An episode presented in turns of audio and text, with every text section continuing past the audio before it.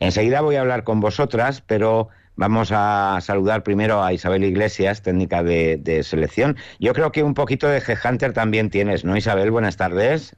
Sí, solo un poquito. Buenas tardes, Javier. Muchas gracias por invitarme de nuevo a vuestro programa. Gracias a ti por atendernos siempre de forma tan amable. Eh, bueno, los headhunters, yo creo que eh, las referencias también son muy interesantes para, para vosotras. Sí, sí, porque, bueno, a ver, esto es un tema que yo lo suelo tratar, por ejemplo, en las formaciones, cuando explico cómo funciona el mercado de trabajo, pues siempre lo explico pues con el iceberg y hablamos del mercado abierto y del mercado pasivo. ¿vale? O el mercado oculto. Entonces, eh, todo esto de los referenciados o los referidos funciona muy bien en la parte oculta del mercado de trabajo, es decir, son aquellas oportunidades profesionales que surgen precisamente como consecuencia de tu red de contactos. Al fin y al cabo, las, las empresas, bueno, tener un programa de referidos tiene muchísimas ventajas. Primero, pues porque acortas muchísimo los plazos del proceso de selección, porque al fin y al cabo es una persona de tu propia compañía que está prescribiendo, recomendando, referenciando, como lo podamos llamar a alguien, con lo cual, bueno, pues tú no recomiendas a cualquier persona, con lo cual digamos que hay ahí como muchos filtros que ya ese candidato o esa candidata pasa. Entonces, eh, y luego también pues es una manera pues mucho más rápida y por supuesto con un, con un coste mucho más pequeño que si inicias un proceso de selección. Con lo cual, bueno, pues es algo que aunque yo todavía veo que no se potencia en exceso, pero eh, pues es un canal de reclutamiento muy, muy interesante. Bueno, de hecho, Isabel, aquí hemos tenido algún responsable de recursos humanos de alguna empresa que nos decía que tienen un programa específico, que incluso premian a aquellos trabajadores eh, que refieren ¿no? la, posibilidad de incorporar a un trabajador ante una vacante. Sí, sí, de hecho, eh, algunos programas, si están bien desarrollados, lo que se suele hacer es de alguna manera premiar o recompensar, vamos a decirlo así, a esa persona, a ese empleado o empleada que refiere o que referencia a una persona. Porque, por un lado, claro, de lo que se trata es de, vamos a suponer que, por ejemplo, en la organización hayan 100 personas, 100 empleados, 100 empleadas, por ejemplo. Si cada una de esas personas, un poco para que, para dibujaros el impacto que puede tener esto, si cada persona de esa organización tiene una red de contactos que puede estar en torno, voy a decir que es pequeña, en torno a 500 personas. Fijaos eh, la cantidad de potenciales candidatos que pueden llegar a una organización. Pero claro, esto no es tan sencillo como decir, venga, te voy a dar X cantidad de dinero o te voy a dar algo a cambio porque tú me referencias candidatos. Tiene que haber una cultura de la organización precisamente orientada a ese tipo de cosas. Por ejemplo, yo no voy a referenciar a una persona, a un amigo, a un compañero, un colega o alguien con el que he trabajado, si por ejemplo yo considero pues que bueno pues que en mi empresa no se están haciendo bien las cosas, vamos a decirlo así. Es decir, no es tan sencillo como decir, venga, vamos a poner, vamos a implantar un programa de referidos, damos una cantidad de dinero a los que nos refieran y que nos permitan, pues al fin y al cabo no deja de ser un ahorro económico importante y ya está. Esto funciona si se han trabajado otro tipo de cuestiones que tienen mucho más que ver con lo que es la cultura. Claro, y la motivación de la propia plantilla, ¿no? Entiendo que en un lugar donde haya plantillas motivadas, pues evidentemente, porque aquí digamos que la referencia se hace, es bidireccional, es decir, por un lado a la empresa se le refiere un trabajador, pero también al trabajador se le refiere una empresa. Claro, claro. Aquí es donde entra en juego eh, el employer branding, que es la marca empleadora de tu organización. Es decir, eh, de alguna manera yo recomiendo, yo por ejemplo soy empleada y yo recomiendo a un antiguo compañero o compañera de trabajo y le digo, oye, mira que aquí hay una oportunidad profesional que yo estoy muy contenta y ahí es donde entra en juego el employer branding. Es decir, estoy recomendando mi empresa, estoy recomendando eh, un lugar de trabajo donde yo realmente me estoy desarrollando profesionalmente. Con lo cual, digamos que es como, es una relación bidireccional donde todos ganamos. Gana la empresa y gana el empleado o la empleada, porque al fin y al cabo, si yo estoy bien, estoy a gusto y me estoy desarrollando profesionalmente en una organización, claro, a mí me encantaría que gente que yo conozco pueda venir a trabajar. ¿Por qué? Porque me siento súper orgullosa del sitio donde estoy trabajando. Pero si eso no es así, yo no voy a referir a nadie. No voy a recomendar a nadie. Claro, claro, claro. Eh, luego, Isabel, también tenemos que dejar claro, esto a mí me lo han preguntado cientos de veces y a ti mil o millares. Eh, todo esto de la referencia, no estamos hablando de enchufes, porque hay quien eh, tiene, tiende a pensar que todo esto de las referencias son enchufes.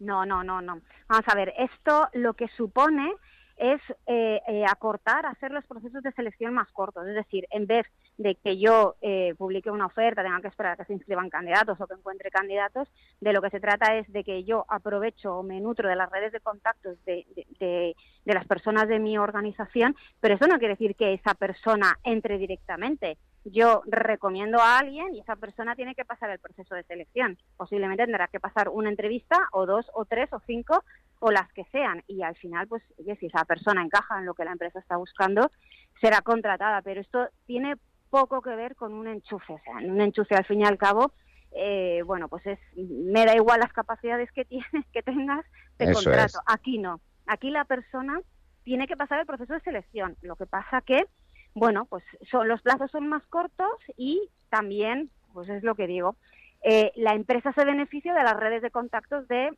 sus propios empleados o empleadas.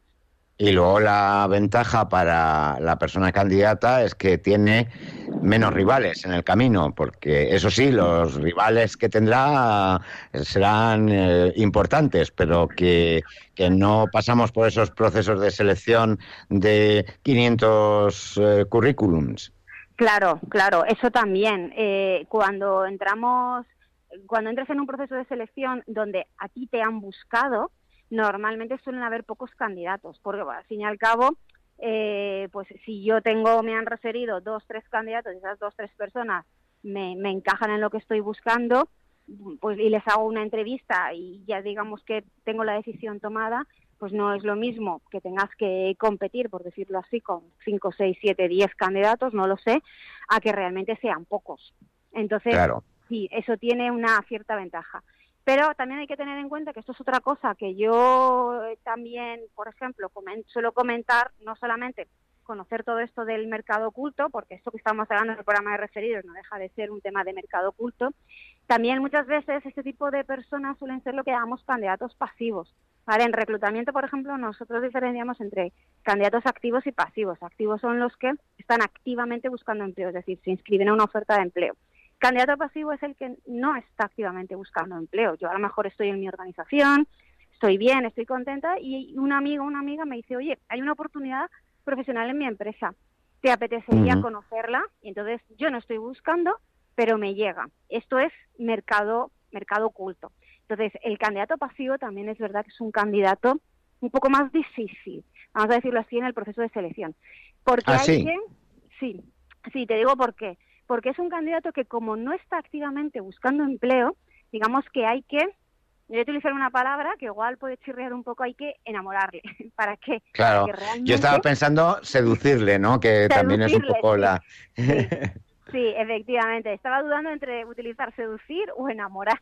Pero vamos, básicamente es eso. De lo que se trata es de, de, que realmente, y cuando hablamos de seducir o enamorar, no hablamos de ponerle encima de la mesa un cheque en blanco, para nada. Ese tipo de candidatos, como consigues atraerles a ese proceso de selección, es con un proyecto, con un proyecto, con un reto que realmente le suponga un desarrollo profesional. Entonces, los candidatos pasivos, muchos candidatos referidos son candidatos pasivos, suelen ser candidatos difíciles. ¿Por qué? Porque no, no están buscando el cambio. No es lo mismo un candidato activo que sí que lo está buscando. Aquí no.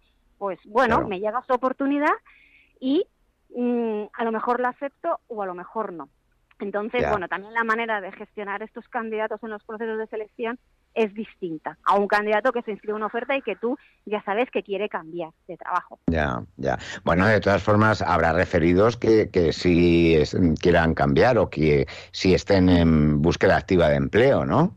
Sí, sí, pero por lo general, porque como estamos hablando de mercado oculto, por lo general suelen ser eh, candidatos pasivos, por lo general. Hay que tener en cuenta que el volumen de candidatos pasivos es, eh, aunque ahora mismo veamos las cifras y hay haya tanta gente que está buscando un cambio de más, en realidad eh, el volumen de candidatos, lo que llamamos el pasivo o el semipasivo, que es aquella persona que, bueno, no está buscando activamente, pero si le proponen un proyecto puede valorar la posibilidad de marcharse, eh, el volumen es mucho más grande de candidato pasivo y semipasivo que el candidato activo que está buscando. Aunque ahora mismo pensemos, bueno, es que hay muchísima gente buscando trabajo. Hay mucha más que no lo está buscando. O claro, que no se lo plantea. Claro, claro, claro. Entre otras cosas, pues un 80 y muchos por ciento de, personas que están trabajando dentro de, los que están como población activa, como entendemos de, población activa. Bueno, vamos a comentar con Mercedes. Mercedes, qué importante esto que nos contaba Isabel del mercado oculto, ¿eh? Y, y qué poco lo cuidamos muchas veces. Sí, la verdad es que sí. Eh, bueno, a mí me ha encantado lo que, aparte de estar totalmente de acuerdo con, todo lo que, lo que has puesto, Isabel, me encanta, me he quedado con la frase, a ti te han buscado, ¿no? claro, porque es que muchas veces eh, cuando estamos trabajando no nos no cuidamos el tema de la marca personal, ¿no? El tema de eh, pues eso, de empezar eh, a, hacer, a ser un referente en tu empresa, con tus, ya no solamente con los jefes, con tus compañeros, con el resto de la, con el resto de la empresa en tu sector, ¿no? Siempre el tema de la marca personal como que lo tenemos asociado a dejo de trabajar y entonces lo cuido, ¿no? En vez de hacerlo mientras estoy trabajando, que ahí entonces me puedo posicionar bien para cuando algún compañero me pueda referir, ¿no? tenga, tenga un buen concepto de mí. ¿no? Yo creo que ahí empieza, digamos, nuestra red de contactos. ¿no? Yo me hago mi red de contactos, esa red de contactos a través de, lo que yo hago, de, de cómo soy como profesional, cómo creo y cómo mantengo y cómo cuido mi marca personal, ya me van a conocer para en el momento en que yo lo pueda necesitar, pues puedan tener alguna referencia. Y ese es el momento, no después. Entonces, que hagan exactamente que te busquen, ¿no? Entonces, pues eso me parece súper interesante y es algo que no cuidamos mucho, que no, que no hacemos, que lo hacemos a posteriori. Claro, eh, yo, yo creo que esto es interesante porque incluso, Isabel, tú lo comentabas como headhunter, que muchas veces recurrís, pues, por ejemplo, a LinkedIn o a otros procedimientos, pues para que sean buscadas las personas, no, no que ellos encuentren una oferta. Sí, sí, de hecho lo que ha comentado Mercedes, yo lo recalco mucho, por ejemplo, en las formaciones a desempleados, porque esto que ha comentado Mercedes es súper habitual, me quedo sin trabajo y entonces me, me, vuelvo loco, ¿no? Me, me actualizo el perfil de LinkedIn, empiezo a publicar, encuentro trabajo y ya me olvido yo siempre digo que aunque estés trabajando tienes que estar con el rabillo del ojo mirando qué es lo que está pasando en el mercado de trabajo, no te puedes desconectar. ¿Por qué? Porque luego llega una situación como la que hemos vivido, la que llevamos viviendo durante estos meses y no tenemos ni idea, no sabemos qué puede suceder. Igual estamos trabajando en un sector como algunos de los que sabemos, por ejemplo el turismo, la hostelería, que han sufrido muchísimo todo este impacto y a lo mejor, bueno, pues sí, es posible que lleve muchos años en mi empresa, que esté muy contento, pero la situación es la que es.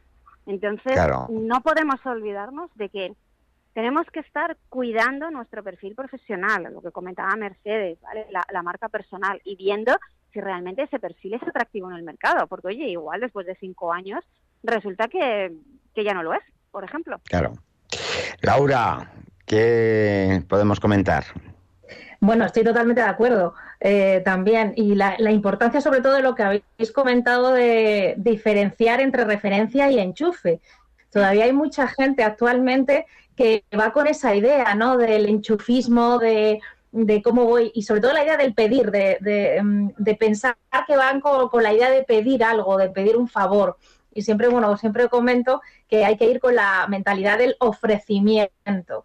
Eh, creo que en el otro lado la empresa está muy concienciada y valora mucho las referencias, pero todavía cuesta en el lado de, de, las personas que buscan trabajo el aprovecharlas, el utilizarlas, lo que comentaba también muy bien Mercedes, el trabajar la red de contactos, y dentro de lo que comentaba Isabel, de bueno, oferta oculta, oferta no oculta, creo que hay perfiles interesantes que, pueden referenciarnos también, como son los headhunters, técnicos de, de ETTs, em, incluso técnicos de administraciones locales, como bolsas de empleo, que nos pueden referenciar, o sea, no, digamos, a lo mejor no es una recomendación directa, pero sí que dan visibilidad o, o, bueno, hablan sobre la empresa, con la empresa sobre temas sobre todo como el, el edadismo, discapacidades, ¿no? Y abrirles la mente. Y creo que respecto al tema de las redes sociales, creo que nosotros somos nuestra mejor referencia, porque al final eh, somos lo que mostramos y, esa es la, la, mejor de las,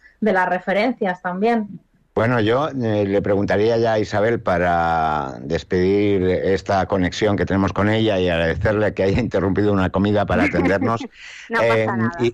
Isabel, eh, hablamos mucho de crear marca personal en las redes sociales, pero yo creo que también a veces se nos olvida crear eh, marca personal en nuestro propio entorno laboral. Es decir, eh, a veces tenemos esa conciencia de, bueno, yo no he venido al trabajo a hacer amigos, ¿no? Y no hace falta hacer amigos, pero, pero sí que hace falta pues tener un buen trato, porque muchas veces ya no solamente es la competencia profesional, sino que, dicho de otra manera, si eres un ser insoportable, pues por muy bueno que seas en tu puesto, no te van a referir.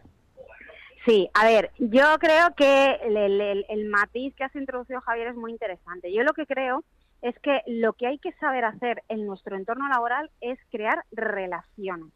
Esas relaciones, como tú has comentado, no tiene que ser, oye, pues a lo mejor mm, tenga media oficina como amigos, ¿vale? Pues puede suceder que sí, que tengas amigos, o puede suceder que no pero no podemos olvidarnos de crear relaciones, relaciones profesionales. ¿Por qué? Porque el día de mañana, a lo mejor esa persona se marcha a otro sitio, tiene un buen concepto de ti a nivel profesional, has creado una buena relación profesional y entonces en ese momento se acuerda de ti y dice, oye, pues yo conozco una persona que trabajaba conmigo en otra organización y que a mí me parece que puede ser muy válido, que puede encajar para esto.